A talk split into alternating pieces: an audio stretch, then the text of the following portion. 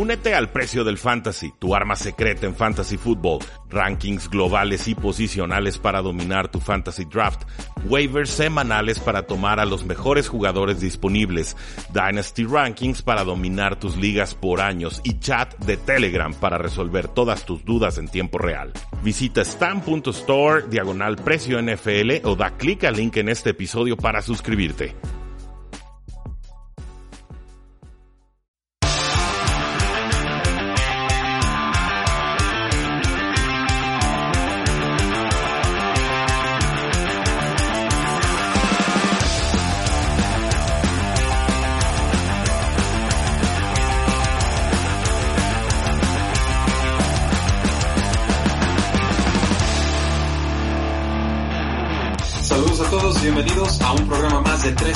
Donde la NFL no termina y nosotros tampoco. Mi nombre es Rudy Jacinto, me encuentro en Twitter como arroba NFL y esta vez me tardé un poco en subir el episodio del día de hoy porque me acompaña Oscar Huerta. ¿Cómo estás, Oscar?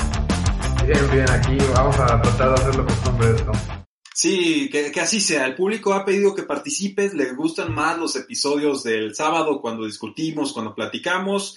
Eh, es posible que el pueblo se haya cansado de escuchar mi monótona voz durante 40 minutos o no sé cuánto duren los episodios, pero eh, espero que no sea eso y que simplemente la calidad de Tres y Fuera sea mayor cuando tú participas. Yo había estado empujando para que te sumaras más al esfuerzo del podcast, pero pues eres una persona muy ocupada, Oscar. No, no, no tanto eso, pero pues hay que, hay que hacerse del revés de repente. Nada, espera, pero, pero, no, sí, hay, hay, que tener alguien que te cuestione tus, tus comentarios y de repente aberraciones. Sí, o sea, ajá, pues hay, hay algunas de esas y en época de draft siempre habrá más. Me gusta claro. creer que las moderamos por la educación, investigación, scouteo, etcétera, que hacemos, pero por supuesto nadie tiene la razón absoluta y el tiempo pone a todos en su lugar. Oscar, nos llega un correo de la NFL, eh, de Network, nos llega uh -huh. a través de que somos pues, para una página de medios reportada, registrada con ellos, un documento que se llama 2020 NFL Draft Notes o Notas de Draft eh, NFL 2020, está en inglés, y pues nos da información muy general. Creo que este documento lo estamos esperando porque al ser un draft tan distinto, un draft virtual, eh, no teníamos ni idea de lo que iba a suceder. Eh, sí, bueno, este, creo que eh, la liga hace, va, intenta hacer un muy buen trabajo y tratar de que todo esto se parezca lo más posible a un draft normal. Eh, obviamente el, el, hecho de ser virtual pues te, te limita de cierta manera y, y, las interacciones no van a ser iguales, no vas a ver esa alfombra roja, esa, eh, pues este año en Las Vegas, entonces imagínate eh, el calibre de espectáculo que se esperaba, así que yo, yo conozco Las Vegas relativamente bien y, y sí te puedo decir que no, no dejan nada así de para qué. Definitivamente se avienten con todo. Y estaba, la verdad, bastante emocionado por ver un, un, evento de este tipo en Las Vegas. Y pues lo iban a hacer sobre la calle, imagínate. Sí, bueno, me invitaste, dijiste, vamos sí. y, y armamos el desmadre y yo ya estaba bastante puesto, sí, pero claro. la realidad se impone, hay que adaptarse, tres y fuera se adapta, la NFL también lo hará. Este, pues será el draft número 85. Así sale el 85th Annual National Football League Player Selection Meeting. Empieza el 23 de abril. Esto va a ser a las 7 pm hora del centro, toda la ronda 1. El día 24 empezamos a las 6 pm hora del centro de México con la ronda 2 y 3, el día 2. Y el día 3 inicia a, a las 11 hora del centro a la mañana esto sería en abril 25, sábado, rondas 4 a las 7. Y aquí aprovecho para hacer el comercial. 3 si fuera va a tener cobertura en vivo y en directo de toda la primera ronda. Se conectan media hora antes porque ahí vamos a estar resolviendo todas sus dudas, comentando cada uno de los picks que van apareciendo, especulando cuáles son las necesidades de los distintos equipos y qué podrían hacer. Por supuesto, comentando cualquier trade que se vaya dando en tiempo real. Y claro, también vamos a tener invitados especiales propios y de otros grupos mediáticos para que se sumen, para que lo compartan. Vamos a abrir el, video como premier en YouTube. Solamente se va a transmitir en YouTube. Esa es la condición. Queremos que nos ayuden a crecer ese canal.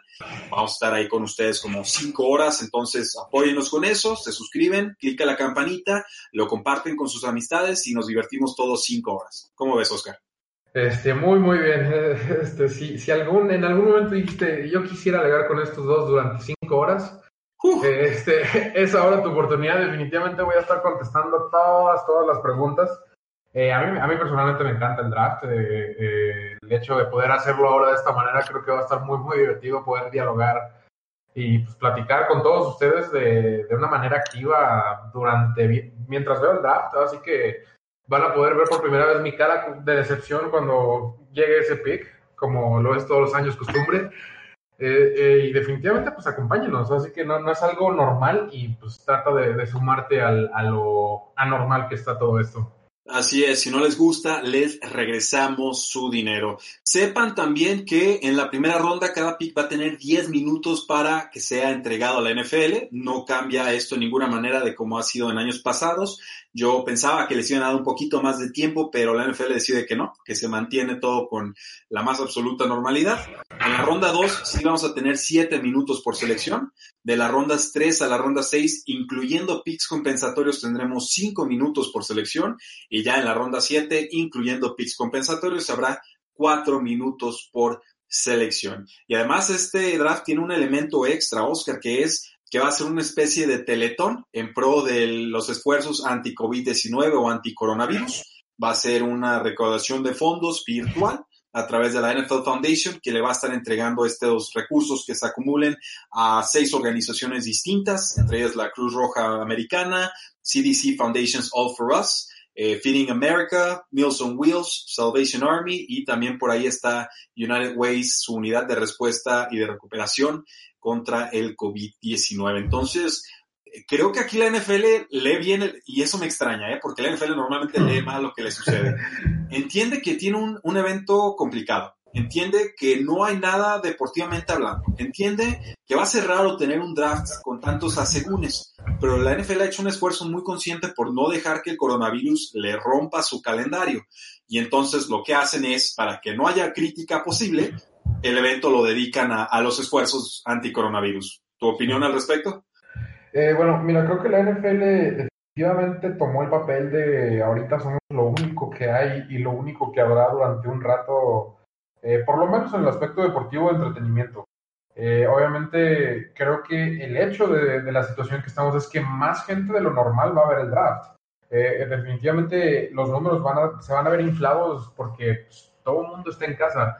Y incluso aunque no estés acostumbrado a ver el draft, a lo mejor nomás te gusta ver juegos o eres un fan que pues, hay fans mucho menos intensos que yo, te lo aseguro. Sí. Y, y, a lo mejor ahora van a ver el draft porque pues hay esa necesidad de información, esa necesidad de, de algo de entretenimiento que obviamente la NFL está asumiendo de una manera bastante decente.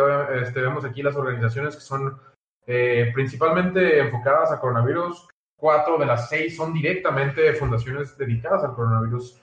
Y la, la, realidad es que la NFL está haciéndolo bien eh, desde un punto de vista mundial social, no, no solo deportivo, y me alegra. Y así que en cuanto a lo que te decía de, de, de que hablabas de los tiempos y de las rondas, que lo, quieren acercarlo lo más posible a un draft normal, a, que no se sienta raro o extraoficial diferente. Entonces, o sea, se apegan a los tiempos de selección, se apegan a los días de draft, de siete días de selecciones, porque fácilmente pueden empezar a las 8 de la mañana, acabar a las 8 de la noche y buenas noches todos.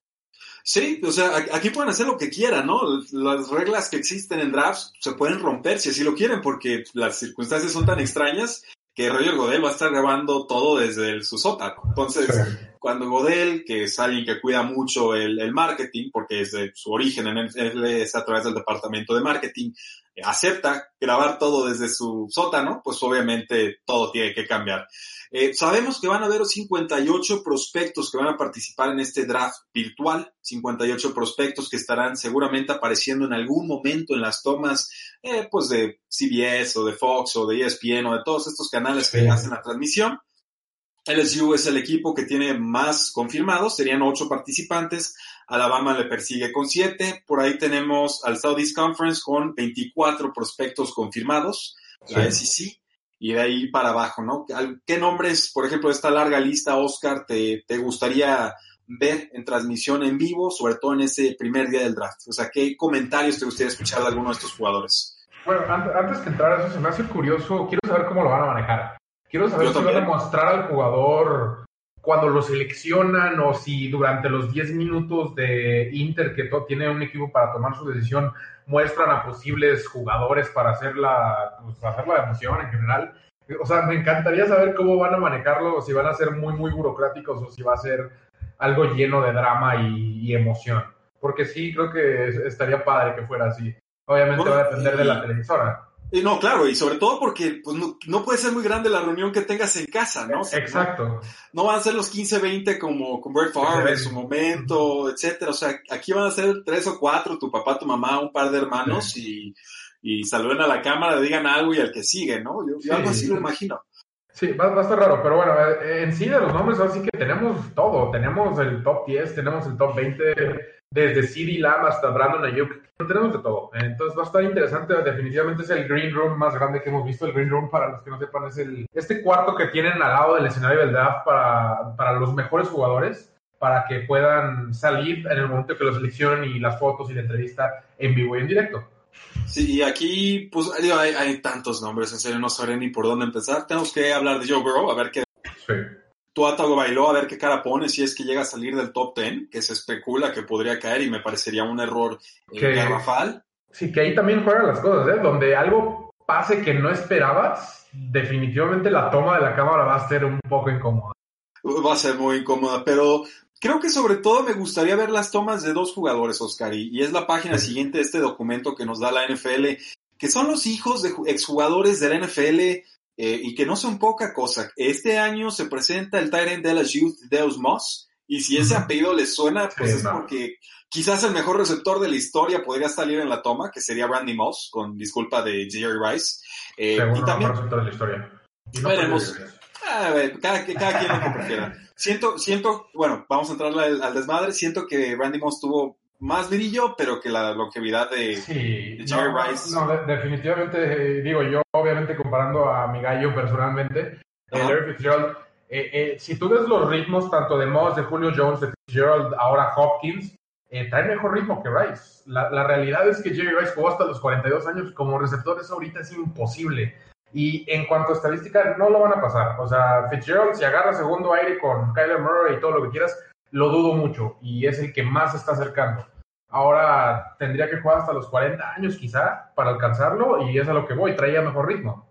Sí, pues bueno, tenemos al, al Tyrant de Youth Deus Moss, eh, pues esperemos salga su padre Randy Moss en toma y también tenemos a Antoine Winfield Jr., eh, un defensive back de Minnesota, que pues podría también tener a su padre en toma, Antoine Winfield Sr., que fue seleccionado con el pick número 23 por Buffalo en el draft de 1999. Entonces, algo muy raro que suceda en la NFL, que haya un hijo de un exjugador. En esta ocasión tendremos doble participación con Tedeos Moss y también con Antoine Winfield Jr.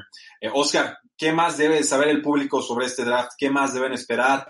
Eh, ya saben que si nos ven en youtube.com van a encontrar los top 5 de cada posición, pero eh, ¿qué les podemos decir para que se preparen ahora que estamos prácticamente una semana del draft? muchas, muchas, muchas sorpresas porque la realidad es que ningún equipo ha visto a ninguno de estos jugadores en más de mes y medio y nadie sabe por certeza o nadie puede estar seguro del jugador que están escogiendo porque pues, no tienes información. La realidad es esa vas a ver de repente picks raros que vas a decir así como que mmm, este le faltó a lo mejor verlo en persona o a lo mejor faltó o a lo mejor alguien se va hasta segunda ronda porque simplemente no tuvo esa chance de redimirse. Sí, pues va a ser un draft atípico, hay vacíos de información, aquí van a quedar desnudos los procesos de escauteo de todos los equipos, va a ser muy divertido, ¿eh? yo creo que este draft lo vamos a estar viendo en 5 o 10 años y nos va a enseñar mucho sobre cómo operan eh, cada una de estas franquicias. Pero Oscar, muchas gracias por habernos acompañado el día de hoy. Claro que sí, un gusto y esperamos que sea más seguido. Conste, ¿eh? eh Oscar dijo que más seguido, se los prometió a ustedes, no a mí. ¿eh? Entonces, aquí esperamos tenerlo. No olviden seguirnos en Facebook, en Twitter, en Instagram y en YouTube, porque la NFL no termina y nosotros tampoco. Tres y fuera.